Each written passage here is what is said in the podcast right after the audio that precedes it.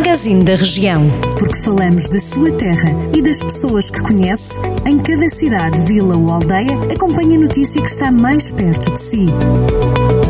Magazine da Região. Edição de Rafael Santos. Magazine da região de hoje, as obras de requalificação da Escola Secundária de Castro Daire já arrancaram. Segundo a Câmara, a primeira fase da empreitada já está a ser feita com um investimento de cerca de 250 mil euros.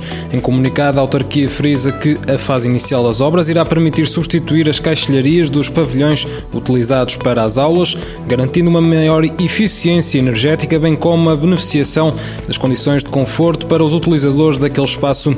A segunda fase, que propõe alterações de maior dimensão para a escola, já se encontra em preparação para a sua adjudicação.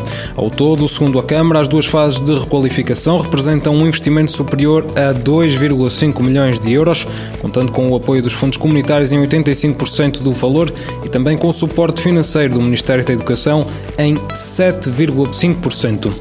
E a Câmara de São Pedro do Sul reabriu a ecopista local devido à redução dos números de casos de Covid-19 no Conselho. A autarquia determinou que a ecopista deve ser frequentada apenas de passagem, assegurando o distanciamento social recomendado. Em comunicado, o município justifica ainda a reabertura da estrutura com o facto de que a prática do exercício físico ao ar livre se tornou ainda mais importante neste período de isolamento social provocado pela pandemia da Covid-19, uma vez que a mesma contribui para o fortalecimento do sistema imunitário e da tão importante saúde mental. A Feira Semanal de Carregal do Sal foi reaberta na passada sexta-feira, 26 de fevereiro. A decisão foi tomada pela Câmara Municipal, que, em comunicado, refere que a decisão foi justificada pelo abrandamento da evolução da pandemia da Covid-19. A feira semanal foi reaberta apenas e exclusivamente para a venda de produtos hortícolas, agrícolas e de plantação. A Câmara garante que se manteve em vigor o plano de contingência implementado para o espaço, bem como as regras referentes ao uso de máscara, distanciamento social, etiqueta respiratória, lavagem e desinfecção das mãos.